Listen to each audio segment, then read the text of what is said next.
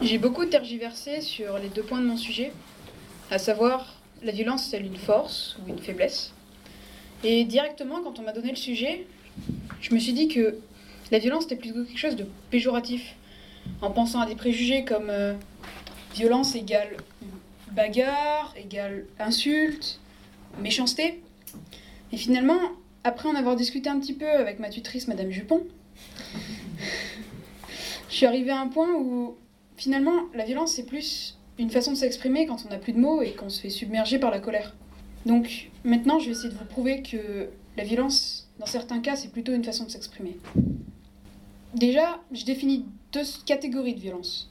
Il y a la violence gratuite, qui est engendrée souvent par des idéaux, le nazi, euh, pas le nazisme, les discriminations, le féminisme, le racisme, l'antisémitisme, et bien d'autres encore malheureusement, ou tout simplement par la peur. Les émotions comme la joie, la tristesse, la peur peuvent engendrer des violences, mais celles-ci sont naturelles.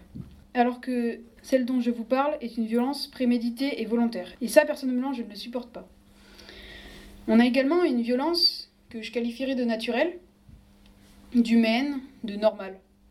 C'est celle-ci qui est justement engendrée par les émotions, par des sentiments de frustration, d'impatience, mais également par des blagues ou des mots qui peuvent blesser, mais on s'en rend pas forcément compte. Cette violence, qui dans certains cas est, est incontrôlable, peut être évitée ou apaisée. Pour éviter de, de rentrer dans des spirales infernales de vengeance dont il est difficile de sortir.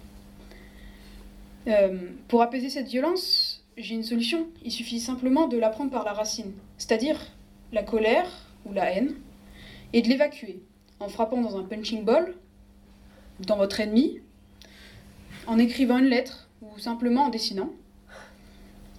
Mais pour l'éviter, j'ai découvert un truc génial. Ça s'appelle le message clair ou bien le message dit non violent de Rosenberg. Alors c'est très simple. Imaginons que je suis dans la cour de récré et je me fais bousculer par quelqu'un et qu'il continue euh, son chemin. Je vais l'interpeller et lui dire le fond de ma pensée, tout simplement. Tu m'as bousculé, tu m'as fait mal, s'il te plaît, peux-tu t'excuser?